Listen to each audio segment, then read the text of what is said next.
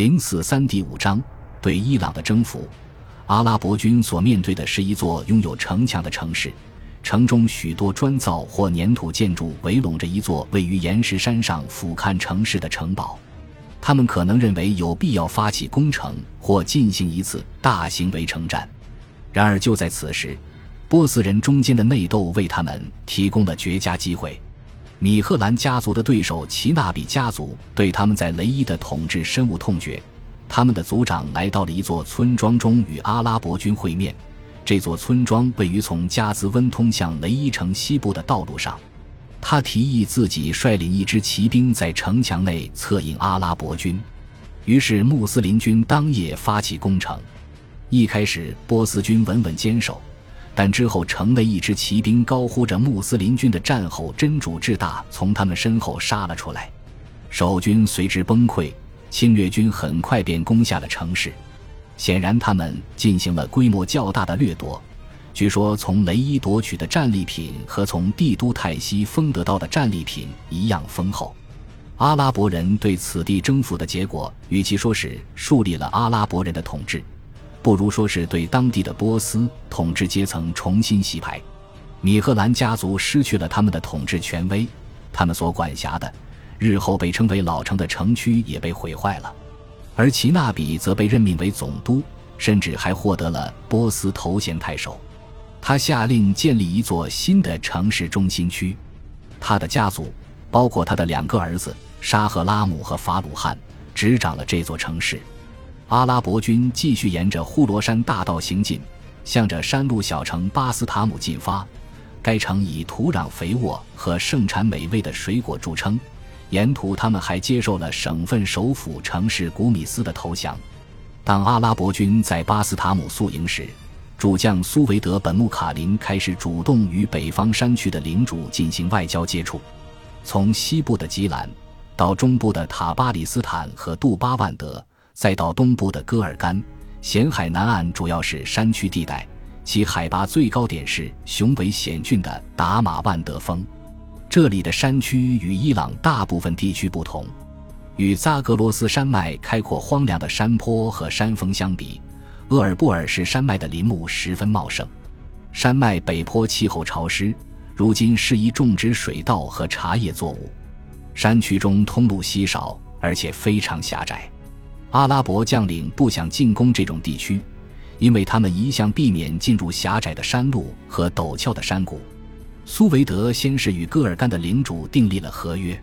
戈尔干地区位于咸海东南岸，这里是鄂尔布尔士山区与广无边际的中亚平原相接的地方。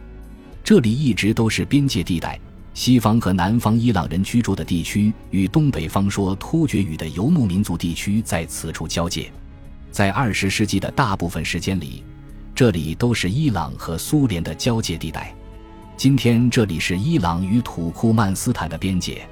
伟大的萨珊皇帝霍斯劳一世灵魂不朽者在这里修建了一座长城，每隔一段城墙便以堡垒加固。这座长城从咸海沿岸开始，沿沙漠边界延伸了一百公里。偏远的戈尔干一直是萨珊帝国治下的一个半独立地区。由当地的世袭王公治理，这些王公被称为苏勒。在阿拉伯征服时期，当地的苏勒名叫鲁兹班，他发起了与苏维德的会谈，两人在省份边界会面，商讨贡税应如何支付。一群突厥人被特许可以不必缴纳贡税，但作为条件，他们需要守卫边境地区。这个势力可能是穆斯林雇佣突厥军队的漫长历史之始。这份合约的文本体现了该省份的特殊情况：除非穆斯林需要军事协助，当地所有成年人都要缴纳贡税，否则以军事协助代替贡税。只要居民不损害那些定居当地的穆斯林的利益，就可以保全他们的财产。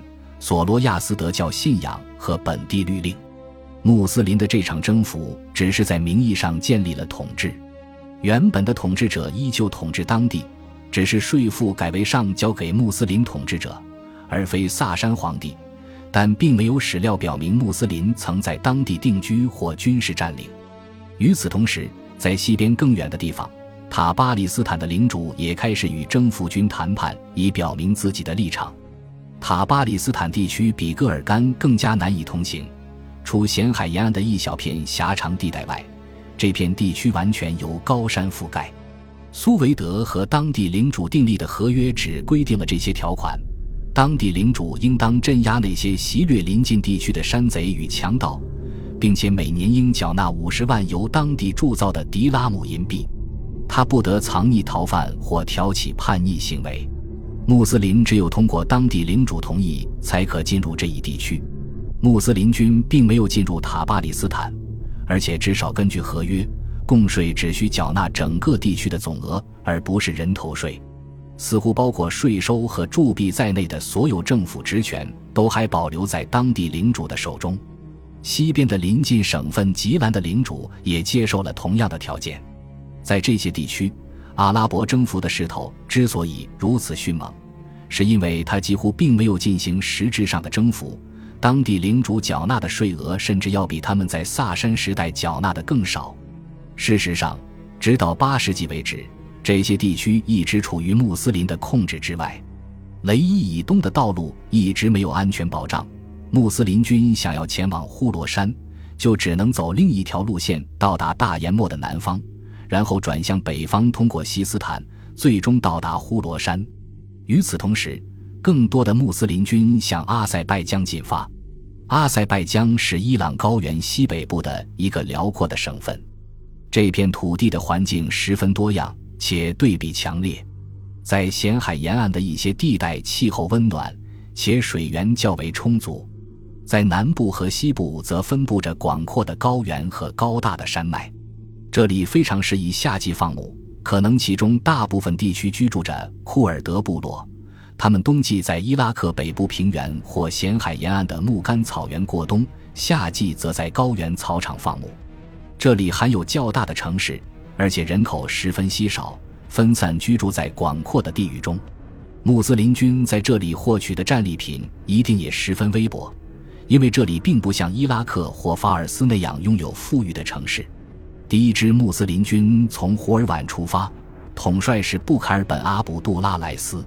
他们的进军似乎十分艰难。在攻下哈马丹后，上级命令努阿曼从自己的部队中分派士兵前来支援他的行动，但努阿曼却决定在确保雷伊城安全之前暂不分拨军队。于是，阿拉伯军又一次寻求到了伊朗贵族中显赫人物的帮助。伊斯凡迪亚兹是鲁斯塔姆的兄弟。鲁斯塔姆之前在卡迪西亚战役中一败涂地，这场战役的失败使伊拉克对穆斯林军门户大开。伊斯凡迪亚兹的家族可能发源于阿塞拜疆地区，他试图率军抵挡穆斯林军进攻纳哈万德，却一触即溃。在布凯尔开始对阿塞拜疆进攻时，他战败被俘，并答应在穆斯林军与当地人中间牵线协商。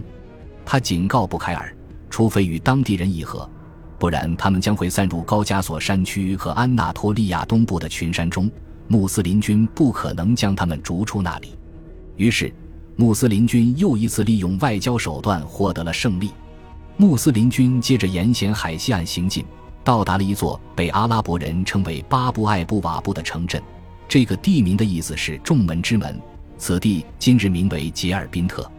这里是高加索山的主山脉延伸至海岸的地方，在这里，萨珊帝国建立了一座前哨堡垒，坚固漫长的石墙从海边绵延到山脚下，至今仍有遗迹留存。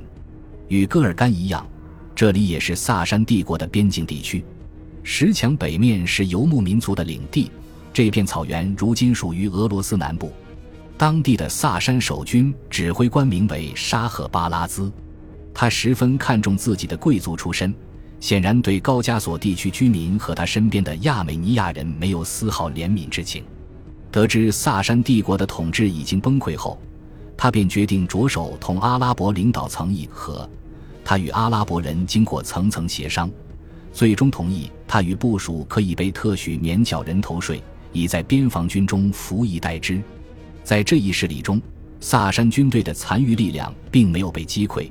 而是融入了伊斯兰军队之中。有趣的是，还有一些史料记载表明，当阿拉伯军急于进攻吉尔宾特石墙以北的游牧部落时，遭到了经验丰富的波斯人的反对。波斯人警告他们最好不要去自找麻烦。阿拉伯军向城墙以北发动了几次侵袭，但并没有得到什么持久的战果。六百四十一年至六百四十二年，在这条石墙的基础上确定下来的界限，长期以来作为伊斯兰世界在高加索东部地区的边界，直到今天。穆斯林军据说还与亚美尼亚山区信仰基督教的居民订立了类似的合约。阿拉伯军最远深入到了格鲁吉亚的蒂比利斯，但相关的细节记载十分稀少，我们并不清楚他们的行为究竟造成了什么样的影响。与此同时，另一场军事行动正在伊朗南部展开。阿拉伯军对法尔斯的征服以海上登陆作战作为开始。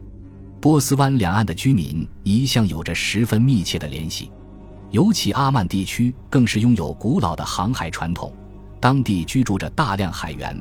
穿越伊朗海岸和阿拉伯半岛之间的平静海域，对他们来说就是家常便饭。